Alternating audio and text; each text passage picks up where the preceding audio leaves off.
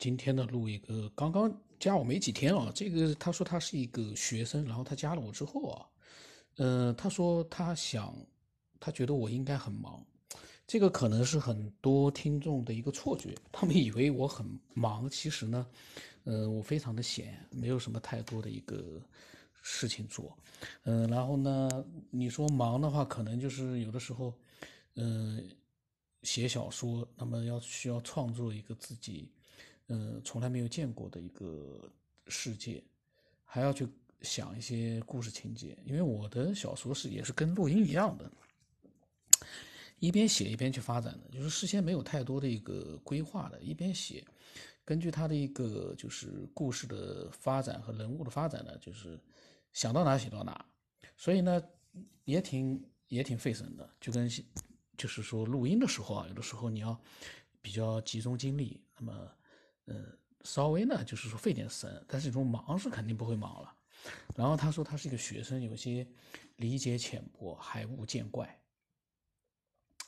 嗯，我是觉得呢，爱好者里面有很多学生，高中生，甚至于初中生好像也有，但是他们所分享的思索呢，一点也不浅薄。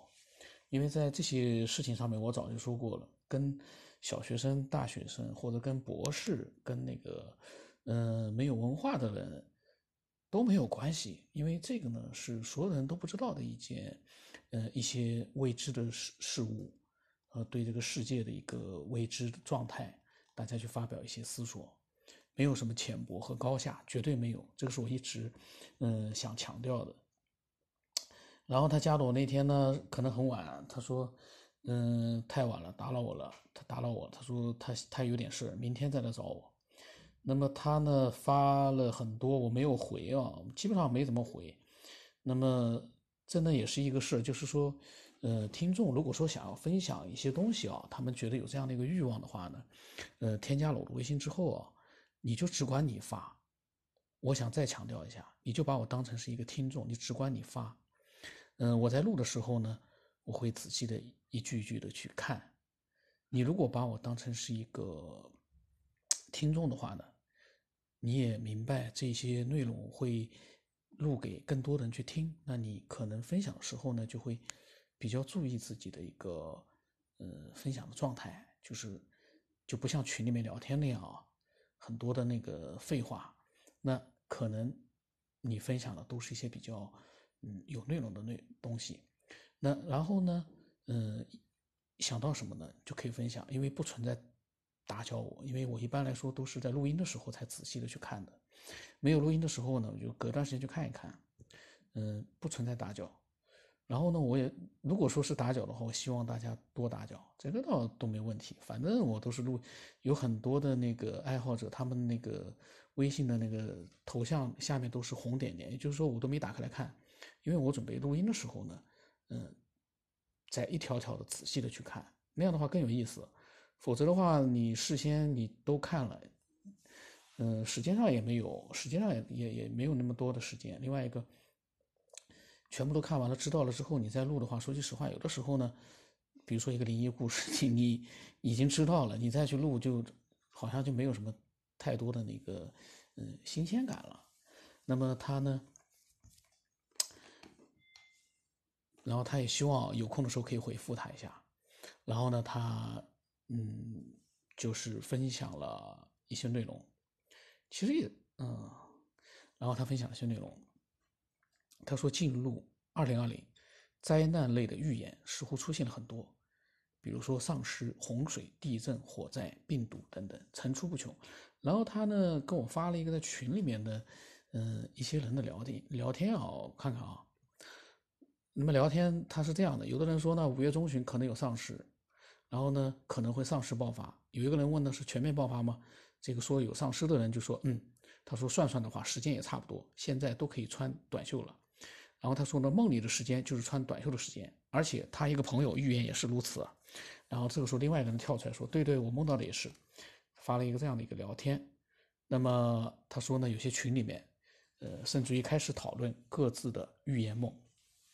他说：“但是他呢，目前呢，就只是留一个心眼，并没有太过重视，因为呢，他说就在这个群里面呢，三月份的时候，就有过关于四月份的灾难类的预言，至少表面是什么也没有发生。他的第一个问题就是想问问我对这个怎么看，对这些群里面的关于预言啊之类的，呃，我只想说啊，一个能预言未来的人，在这个世界上，就是未预能够预言未来的人，在这个世界上，假如有，最多也就一个两个，全世界有七十亿人，你一个群里面大家都能预言了，他们都是预言家，这个世界是。如果这世界是个程序的话，那我就觉得这个程序是不是出毛病了、混乱了？突然之间冒出这么多预言家，我当然是不相信了。这种预言你会相信他干嘛？有的时候瞎猫碰到死老鼠了，那是碰巧，不见得说是他的预言的问，他预言的准。这个预言你这么说，他那么说，总有人会碰得中的。所以呢，这个呢，对我来说呢，说的粗俗一点。嗯，不，也不要说的太粗，就说我觉得呢，都是扯淡。这个世界上不可能有那么多的预言家。那么他说第二个问题是梦，关于梦，他呢也是十分向往清醒梦的那种状态，曾经呢有幸体验过一次。他说不过呢那个时候什么也不懂，他现在呢早晨起床呢对梦没有一点印象，让他很迷茫，不知道怎么进行下去。这个有什么迷茫的呀？他要是这样的迷茫的话，那我是迷茫的要命了，因为我正常情况下做一百次梦，可能只有一次对梦有一点点印象，然后呢，很快又会忘掉了。他说呢，希望在我这边得到一个比较好的建议，然后说看见了，希望回复一下。他们呢，嗯，听到这期节目，如果他听到的话，我想跟他讲，你分享的时候不要老想的是在跟我在交流，我不可能跟你交流，因为我也不懂。呃，你要想的是你这个问题或者你的想法是，嗯，给更多的人去听或者怎么样，嗯，然后我呢，在录音的时候呢，我就算讲了我的想法，那都是我一个不懂科学的人，我从我的一个认知的一个角度呢，做个人的一个分析，如果算得上分析的话，其实也不叫分析，就个人的一个瞎扯，瞎扯。那么我是觉得呢。能做梦，能够记住梦，那是一个非常美好的状态。但是，做完梦就忘，嗯，并不代表那个梦不存在。至少你在梦里面，你开心过，各种感觉都有过。梦里面的感觉，你在梦里面，你应该是很，嗯，各种感觉都有。也不能说全都是开心了，肯定也有恐怖啊，各种各样的，嗯，反正是你自己感受到的东西。在梦里，在你的睡睡眠的。过程里面，这个梦，从目前的角度来说，只属于你一个人。但是呢，在我这个小说里面呢，男主角的他是可以进入到其他人的梦里去的。那么这样一来的话呢，梦也有可能不属不仅仅属于你一个人，可能你梦里面会遇到一些人，他们也拥有跟你一模一样的梦，只不过他们的视角跟你是不同的视角而已。这就是我的看法。醒来了，你忘了又怎么样呢？大多数人都是这样呀。只要你在梦里面，你开心过了，快乐过了，惊心动魄过了，那不就挺好的吗？你体验过了，我们有没有体验过那么美好的一个感觉？当然，我们也有我们自己的梦啊。我我也有自己的梦。我就跟他讲，这个没有什么好建议的，也没有什么好迷茫的。这个迷茫什么呀？他是个学生啊。嗯，那么。然后他跟我讲，五月一号的时候，五一劳动节晚上九点半，他跟我说，前几天遇见一个人，他说呢，他经历过一次车祸，在抢救过程当中看见医生在抢救自己的肉体，不仅仅在医院，好像还出去玩了一回，回归肉体之后，学会了灵魂脱离了，晚上可以自主的脱离出去玩。这个人呢？要么是在开玩笑，要么呢就是在忽悠人、骗人。我不相信啊！经历过一次车祸就可以灵魂自主的脱离出去玩我不是说它绝对不可能发生，而是说呢，嗯，真的它发生了。一般来说呢，发生这种事情的人啊，他不会去告诉另外一个遇见的一个陌生人。我不相信，除非那个人听了这个节目之后，他来告诉我他描述的，我感觉呀好像有点真实啊，因为他呢可能他觉得我可信，他告诉我，那么我呢分析下来，如果说也觉得有那么个可能性，那他是有可能的，但不代表说他真的去做了，不代表说我就相信他真的去做了。然后呢，他说他在找，他说那个人啊在找可以一起玩的，再看。一起灵魂脱离，哎呀，然后呢，呃，这个学生啊就问他要不要看看相关的资料，更进一步之类的。那个人说他不想。现在反过来了，这个学会灵魂脱离的人，他有这样的一个经历了，但是我们的这个分享者呢，嗯，反而问他要不要看看相关资料，好像这个分享者有啊相关资料。可能这个分享者虽然是学生，但他对这方面，嗯，有过很多的自己的一个研究啊，灵魂脱离、灵魂脱壳，或者是。然后呢，他是那个人呢，就说他不想，不想再进一步了，可能是受到了某些资料的影响了。有些资料啊，他说有些资料，比如说第三只眼的资料，很多都是说开启之后呢，就会被灵体发现，从而被灵体缠上身。那么那个人就说呢，他不想找那么多的麻烦事儿。我当时呢看到了，我说哎，多讲讲。然后后来他没，他很晚才看到我回复啊。然后呢，然后他说他本人呢也就喜欢看看资料，听听别人的故事，他可以把他的所见所闻分享一下。他感觉争议最大的一个问题就是灵宠。他说也不能说最大，以他目前来看，大家对这个反应挺大。呃，他说的这个大家呢，可能是跟他兴趣爱好相同的这个灵宠爱好者吧，或者说是灵异爱好者，他可能有很多这样的群，那么大家都在聊，我也有这样的群，但是后来我基本上屏蔽屏蔽掉之后，我都都没有看到了，因为我觉得我只相信他专门加了我之后，嗯，来跟我分享真实经历的人。我这个相信是基于，就是说他的内容啊具有真实度、可信度的情况之下，而且不是从网上传说复制给我。在这种情况之下呢，我可以判断。至于说那个莫不相，就是说，嗯，根本就是陌生人，从来都没有交往过的人，嗯，在群里面的各种各样的人，嗯，那个我基本上都屏蔽掉了，不看了，哪有时间去看那些东西啊？那个世界上哪来那么多这个？每个人都好像都看到过各种各样，嗯，灵异的、神秘的东西一样的。我觉我觉得没有那么多。真的有那么多的话，为什么到现在就没有拿到过比较真实的一个可靠的一个证据呢？就说有肯定有，但是我不相信有那么多人遇到了真正的，呃，神秘灵异的那样的一个遭遇。我不相信，真的那么多人都遇到了，一定会有一些证据可以给大家看到的。这到目前为止还没有。那么，然后呢？他说，一波人坚信灵宠的存在，并有一小部分人呢出售灵宠，另一波人呢认为灵宠呢这种说法就是中二。他专门建了一个小号，加了有一百多个关于边缘知识的群。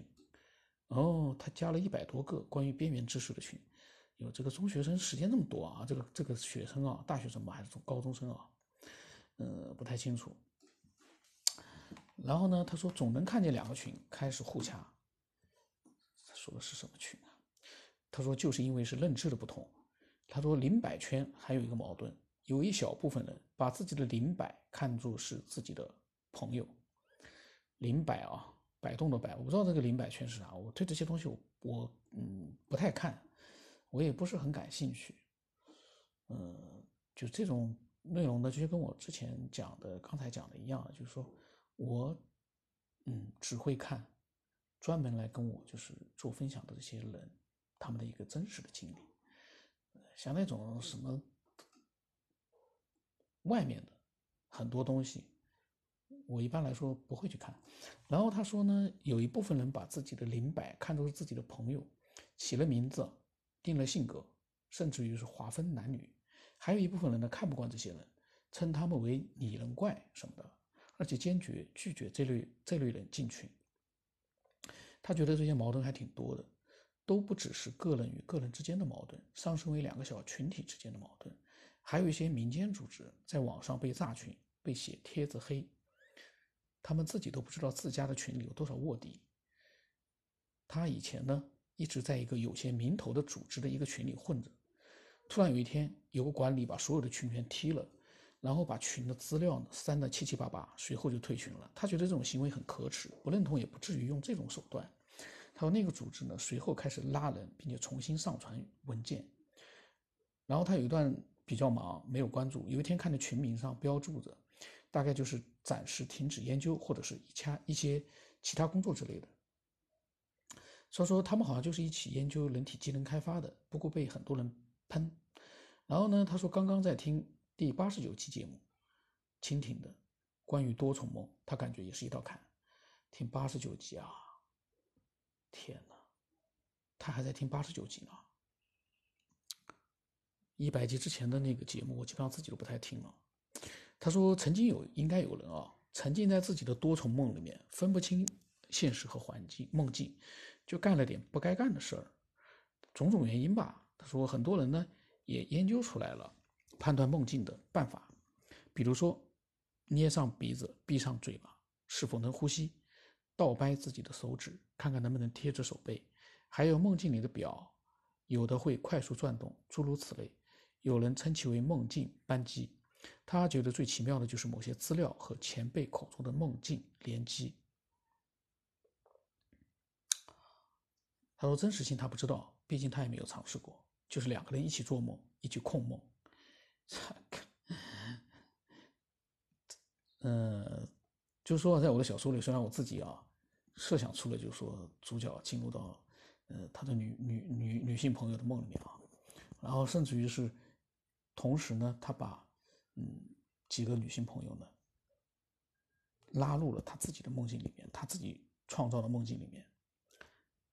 或者说是不是他拉到自己的梦境里，而是那个高等文明呢，把他的女性朋友呢拉入到那个梦境里面，嗯，跟人类的世界呢是差不多的，但是呢，空间是不一样的，嗯，有这样的设想是我自己设想出来的，但是你说在真实生活当中啊，两个人一起做梦，一起控梦，我觉得呢，稍微粗俗一点，我就觉得呢，我个人感觉啊。就是瞎扯淡，他可能听了心里不爽啊，但是我个人感觉呢，就瞎扯淡。我不知道听众里面有几个人会觉得说有这样一种可能啊，两个人一起做梦，一起控梦，控什么梦啊？那个《盗梦空间》那种都是电影呀，你怎么去一起控梦，一起做梦？难道两个人躺在一起就能一起做梦吗？这个瞎扯淡，这是。然后呢，他说觉得蜻蜓的节目。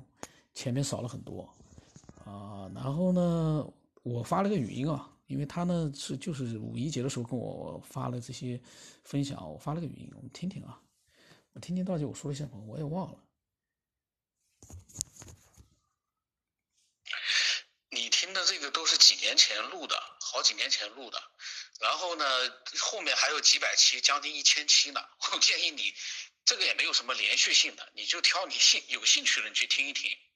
因为这个你不可能从头到尾听完的，听完的话要一千多期呢，所以你可以挑你就是有兴趣的去听，然后有的呃可能质量不一定好，你就可以跳过去。呃，像我如果说把它删掉了，肯定是不好听的。你只需要把你自己的想法说出来就行了，因为你的想法跟其他人不可能是一模一样的。另外呢，我也不懂什么科学，我啥也不懂。呃，我只是在你们的那个分享的基础之上呢，我自己随便闲扯瞎扯一点，所以呢，你不用担心，有的人跟你有同样的想法，不可能一模一样，呃，相类似的会有，但是呢，每个人都有自己独立的一些特别之处的。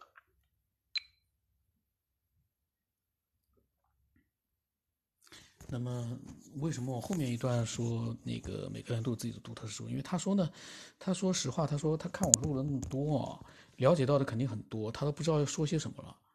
嗯，那么后来呢，隔了一天呢，嗯，五月三号，以后今天五月六号，五月三号，那不就前两天？所以我我呢录呢是 从最新的，就是说，嗯，谁呢？就是说，在我那个微信的那个聊天的上面，我就内容也比较多的话，就先把它录出来，然后一点点的往下录的。然后他说呢，很早之前啊，大概上初中的时候啊。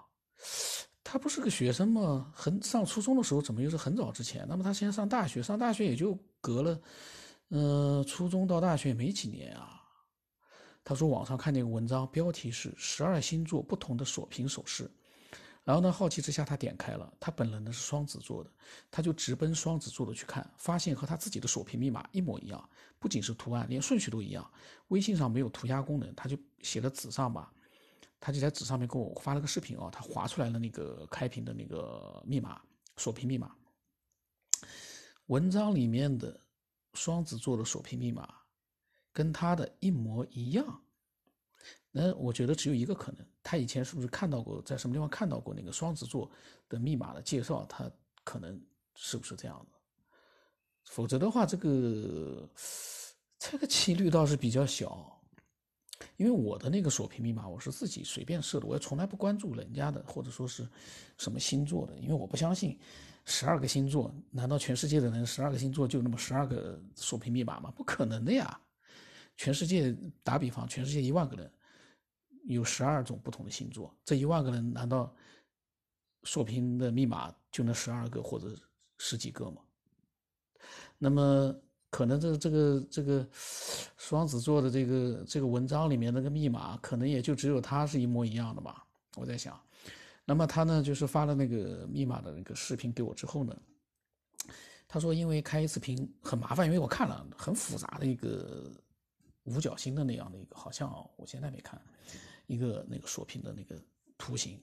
他说开一次很麻烦，所以他自己不经常用，他一般用他妈的，呃，他妈妈的锁屏手势。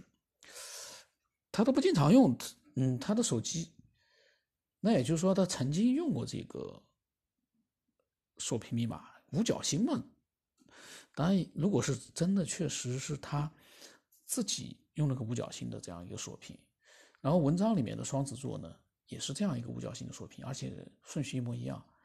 我觉得呢，也就是一个巧合，也就是一个巧合而已。这跟星座还有什么都没有关系的。我个人认为啊，我我今天我在就是说声明一下啊，我在读分享者的那个分享时候我的所有的我自己的一个表达啊，都是我个人的一个呃视角的呃一个看法，没有任何的一个权威性，也没有任何的一个什么科学性啊，都是我自己的一个表达。我个人认为这。跟星座没关系。那么他说呢？他说如果要加加密某一些重要文件或者什么的时候呢，他基本都用这个。然后自从他把那个文章看完之后，他基本上就把手势换了一遍。当时感觉很神奇。他说猜的那么准。他说这么复杂的锁屏方式，一模一样的图案，一模一样的顺序，就是凑巧而已。这个文章里面十二星座不同的锁屏手势，这这个。我在想啊，听众里面听到的人，如果说有跟我的想法不一样的啊，也可以分享给我。如果你要跟我说那个文章里面说的就是真的，它就是针对双子座，就是那样的图案，那么我想，呃，谁要是有时间啊，统计一下身边的双子座有几个人是用同样的密那个锁屏手势的？不可能的呀，这个都扯不上边的事。呃，当然了。嗯，他遇到了，那么他会觉得很神奇，因为因为呢，他呢正好是不巧，正好他可能也就是那个手势。这个世界上总是有那些嗯万一出现的，确实是万一一万分之一的可能被他碰到了，那他就一门心思在想，哇，太准了，他就觉得双子座就应该就是那个锁屏的手势。我建议这个分享者啊。身边去找个五个双子座，看看他们有没有人跟你用一样的锁屏手势，不可能的呀，百分之一百不可能。我可以这么讲。当然，百分之零点零零零零一的可能，确实他也用那个五角星的手势，顺序也一模一样。就算是找到一个，那也是凑巧，没有什么联系的。这个里面没有什么联系的。如果硬要扯，那就只能说这个世界上所有的相关的、不相关的人和物，都有一种神秘的、潜在的联系，但是绝对不是这种联系，绝对不是双子座和这个锁屏手势的练习，这个都是个人设置的、随机的，嗯，没有任何的一个跟星座之间的联络。我个人的看法啊，可能这个看法是错的，但是如果说你要说我的看法是错的，呃，我希望能够拿出一些能够说服人的，就是说那样的一个，让我们像我这种觉得这种是扯淡的这样的一些人改变看法，觉得就是哎呀，对呀，双子座可能都有这样的一个手势，锁屏的手势。很有可能能说服吗？那么他呢分享了很多，因为我没有回他，所以呢他这几天呢他没有分享了，因为他可能也有很多很多各种各样的群，他不是也在卧底啊，嗯，太累了。我倒建议这个学生啊，他他还是个学生嘛，大学生嘛，我都建议这个学生啊，少花点精力在这些群上面，莫名其妙的群。这个真的是没有意义，个人觉得。那么今天的录的这个分享者呢，反正我是今天呢，因为嗯，现在还比较早，不到十点，所以呢，把它录掉了之后，中间呢，我确实自己有一些我，比如说我不接受的一些东西呢，我可能就直接的说出来，但是呢。仅代表我个人，因为我自己也不知道自己说的对不对，包括，嗯，所有的那个很懂科学的，或者说是对科学也是，呃，半通不通的科学爱好者，每一个人都不能确定自己在一些未知问题上的一些看法，自己的看法是正确的。我们可以相信自己的可能是正确的，但是呢，一定要明白我们这。极有可能也不是正确的，也是错的。但是这个呢，只是我们对自己的这样的一个嗯提醒，并不是说我们就因此相信很多所谓的很懂科学的人他们所说的那样的一些解释。我们要理性的去呃用一些逻辑上面就是能说服自己的方式啊去看那些内容。那么今天就到这里吧。